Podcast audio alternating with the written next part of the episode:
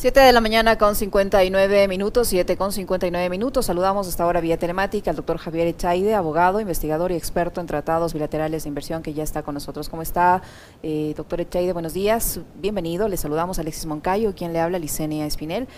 Como le escuchamos en la introducción, el gobierno a través del decreto 122, el presidente de la República en este caso, ha ratificado oficialmente el retorno del Ecuador al CIADI. Muchos sectores dicen que el CIADI, desde que nosotros somos parte de este tratado, ha perdido alrededor de 2 mil millones de dólares. Eh, del lado oficial se dice que este es un requisito eh, para atraer la inversión y beneficiarse de tratados internacionales de comercio, que van a venir muchísimas inversiones al país a raíz de haber vuelto al CIADI. ¿Qué hay de cierto eh, en estas dos versiones? Por un lado, la, no conveniencia de, de ser parte de este tipo de tratados, las pérdidas económicas que ha sufrido el país porque ha perdido la mayoría de casos y el hecho que ahora hayamos, pese a esa realidad, hayamos vuelto a ser parte del CIADI. Buenos días, bienvenido. ¿Qué tal? Muchas gracias, buen día. Eh, a ver, primero hay una cuestión respecto de lo que el sistema del CIADI y los tratados de protección de inversiones prometen y después hay una realidad concreta a partir de eso. Eh, nosotros hemos realizado eh, un estudio adentro de una comisión de auditoría para el Ecuador, en la cual le hicimos investigaciones respecto de los casos concretos en donde eh, Ecuador fue demandado, también la red de tratados que Ecuador firmó en materia de TBI, de tratados bilaterales de inversión, y eso cómo ha actuado específicamente respecto de las eh, inversiones que Ecuador ha recibido. Y lo que comprobamos es que lo prometido no se concretó en la realidad. O sea, Ecuador ya fue parte del CIADI, precisamente a raíz de este tipo de, estudios y, de la prueba concreta que pudimos constatar, fue que se tomó la decisión de salirse en el año 2009 de, este organismo. Y lo que nosotros observamos es que prácticamente las inversiones que llegaron al Ecuador fueron marginales y las inversiones que llegaron fueron de países que no eran provenientes, o sea, no eran eh, parte de acuerdos bilaterales de inversión con Ecuador. Entonces, no hay nada que pueda dar eh, en concreto, ¿sí? En, materia real, respecto de las promesas que los tratados bilaterales de inversión y el CIADI otorgan respecto de lo que las eh, efectivas inversiones pueden llegar a llegar al país.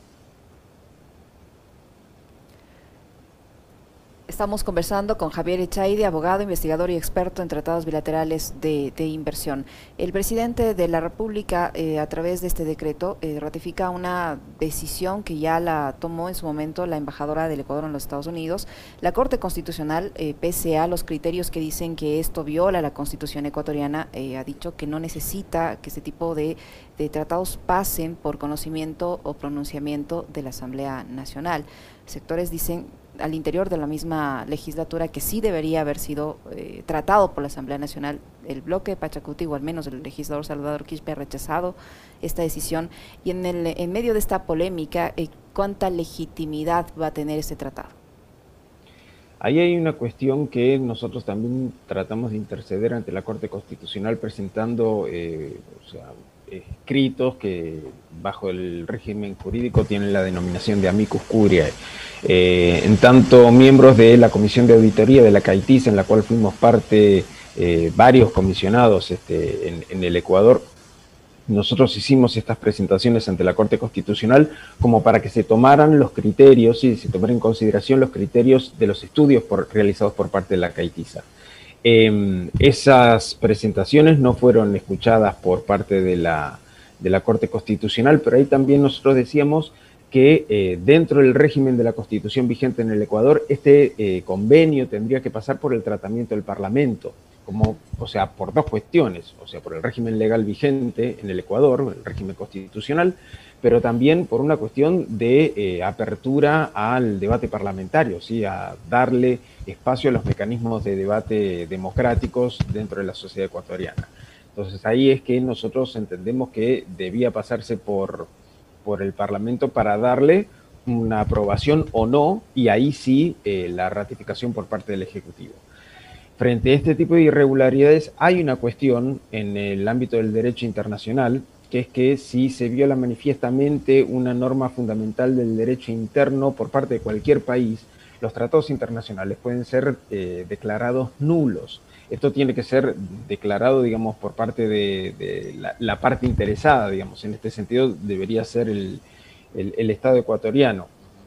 Pero este, este tipo de, este, me estoy refiriendo al artículo 46 de la Convención de Viena sobre Derechos de los Tratados del año 69.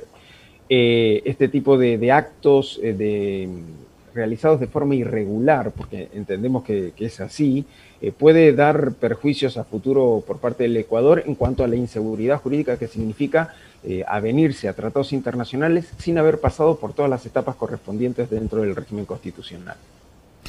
Buenos días, un gusto conversar con usted.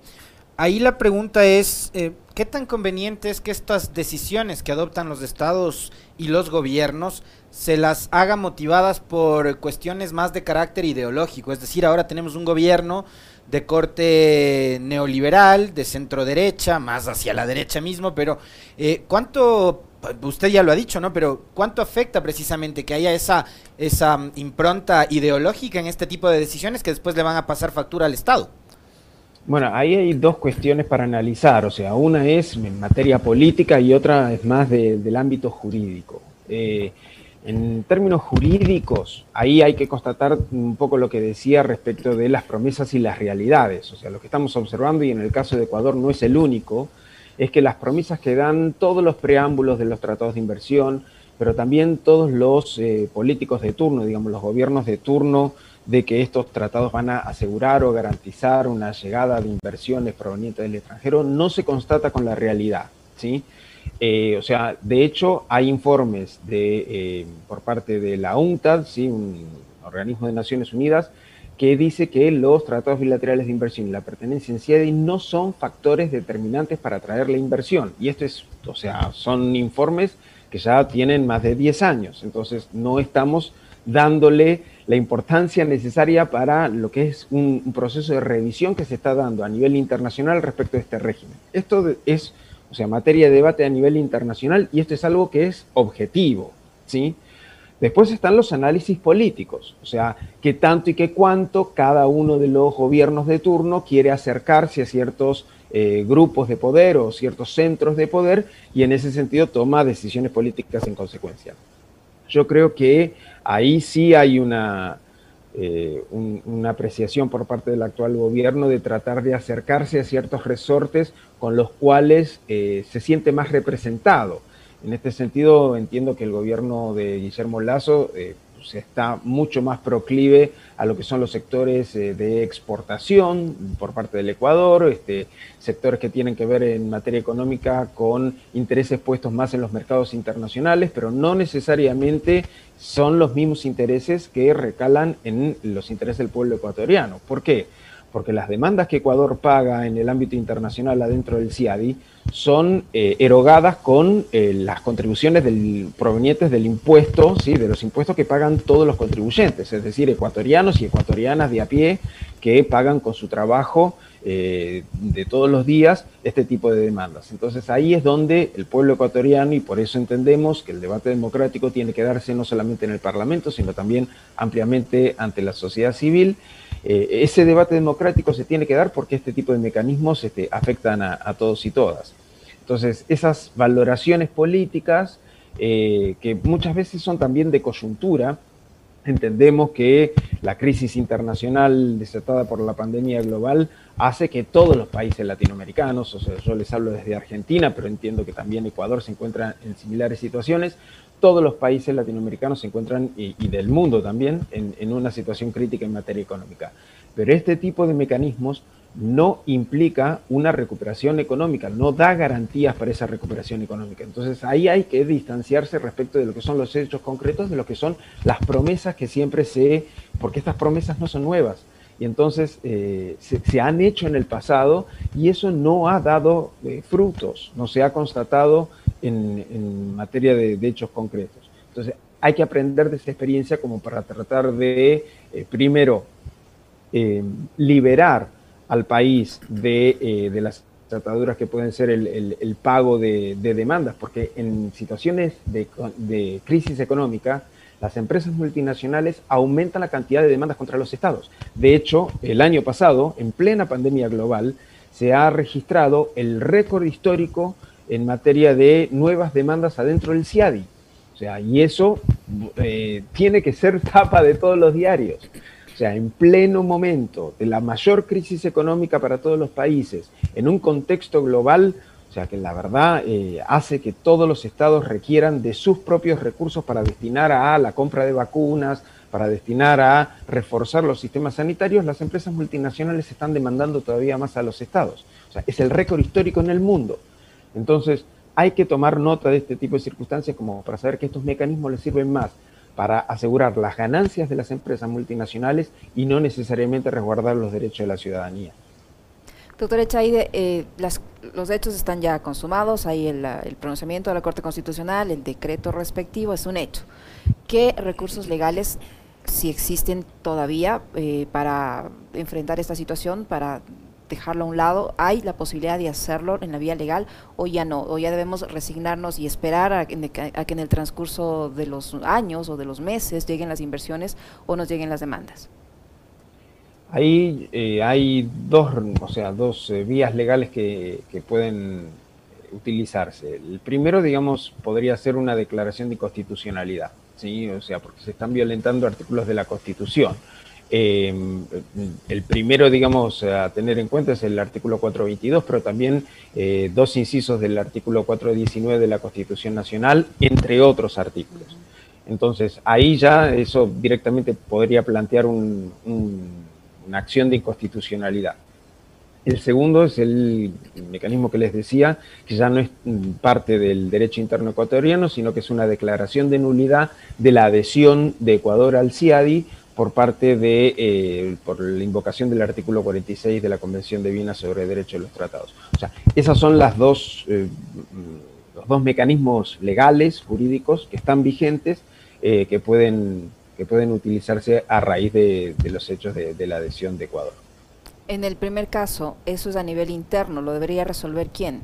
La Corte Constitucional que dice que este tratado no tiene que pasar por la Asamblea y que le ha dado prácticamente el visto bueno al gobierno para que firme el decreto. Precisamente hay una cuestión que no es solamente la Corte Constitucional, o sea, eh, evidentemente las instituciones ecuatorianas funcionan de esta manera, pero también hay una cuestión que tiene que ver con el derecho internacional, y en el derecho internacional no hay prescripciones de los actos. O sea, eso quiere decir que la nulidad puede ser invocada este año, el año que viene, o puede ser invocada dentro de cuatro o seis años. Entonces, la nulidad tiene efectos retroactivos, por eso la advertencia que, uno puede estar haciendo es respecto de la seguridad jurídica institucional del Ecuador. O sea, el no respetar los pasos pertinentes para una adhesión hacia un tratado internacional puede tener graves consecuencias a futuro para el Estado ecuatoriano, porque la nulidad retrotrae las acciones hacia el momento en que se hizo el acto irregular. Entonces eso puede ser grave para, para el Ecuador en un futuro.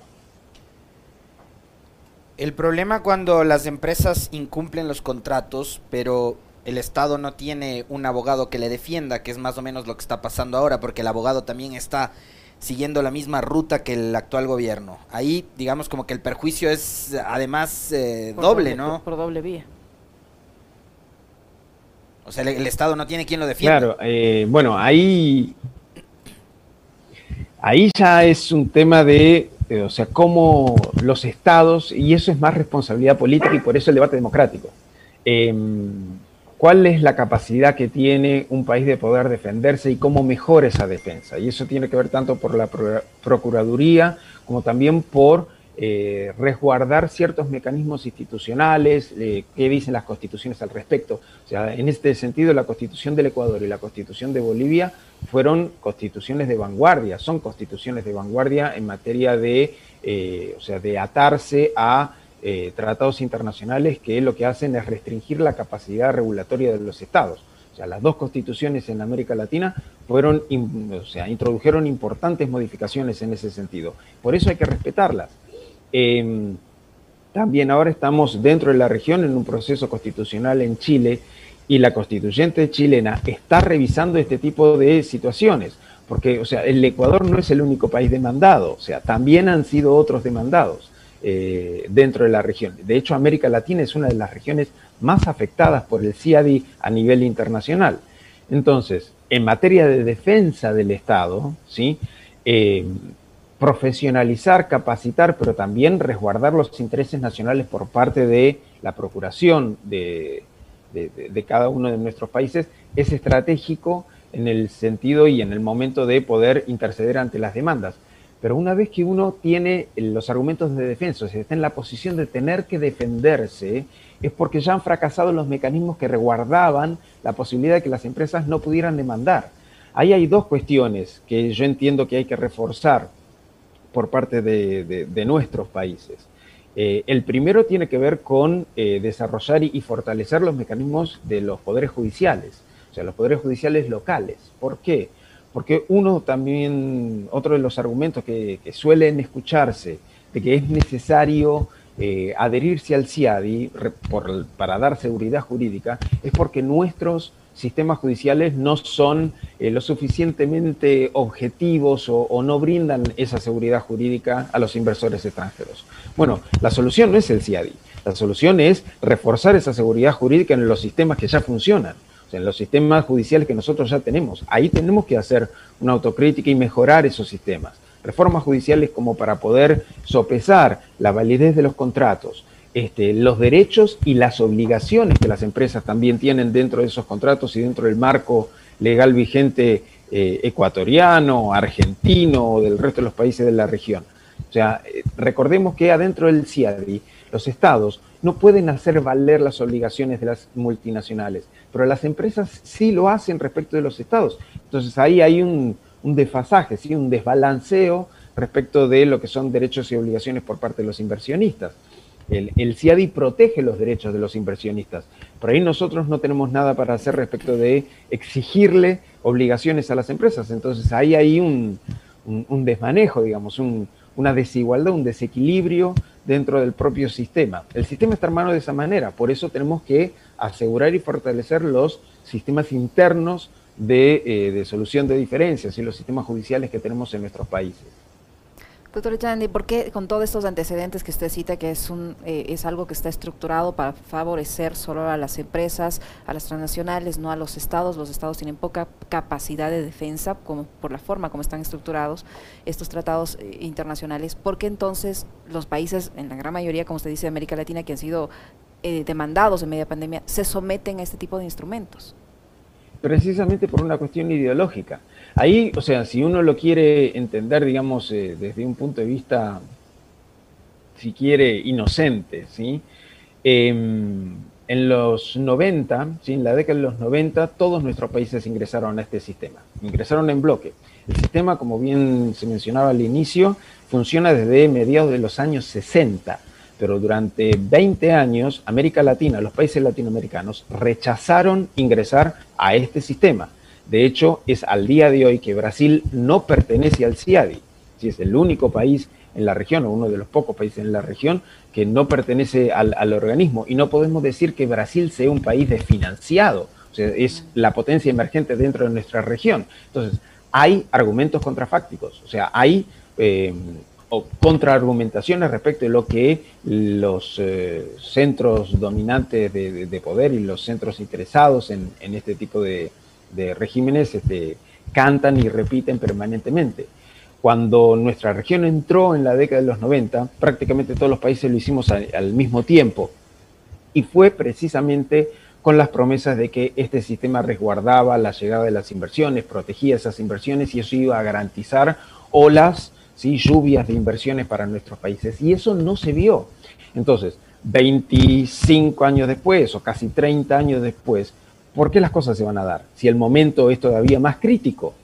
O sea, en los 90 eh, se daba el auge de la globalización, los capitales estaban entrando en olas de privatizaciones con empresas que los estados estaban empezando a, relegar y ahí algunos de nuestros países tuvimos ¿sí? ciertos focos de inversión, ciertos nichos de inversión que cayeron en manos de empresas multinacionales. Después empezamos a pagar las demandas. ¿sí? Después se vio qué, qué significaba la adhesión de, nuestros países a este tipo de organismos. Estamos haciendo un balance al respecto y los balances no son positivos precisamente. Entonces, los países que se han salido de este sistema ahora vuelven a ingresar con las promesas de los 90. O sea, ¿cuál es la novedad? ¿Cuál es el nuevo argumento? Cuando los propios organismos internacionales están realizando revisiones del sistema, están haciendo una autocrítica respecto del régimen de protección de inversiones, estamos repitiendo los argumentos de hace 30 años. O sea, ahí nos tenemos que actualizar respecto de las cosas que están pasando a nivel internacional y dejar de repetir este, prácticamente argumentaciones que, no tienen veracidad, no tienen eh, sentido constatable en la realidad. Muchísimas gracias al doctor Javier Echaide, abogado, investigador y experto en tratados bilaterales de inversión que ha estado con nosotros. Muchísimas gracias por la información que nos ha proporcionado. Muy amable. No, gracias a ustedes.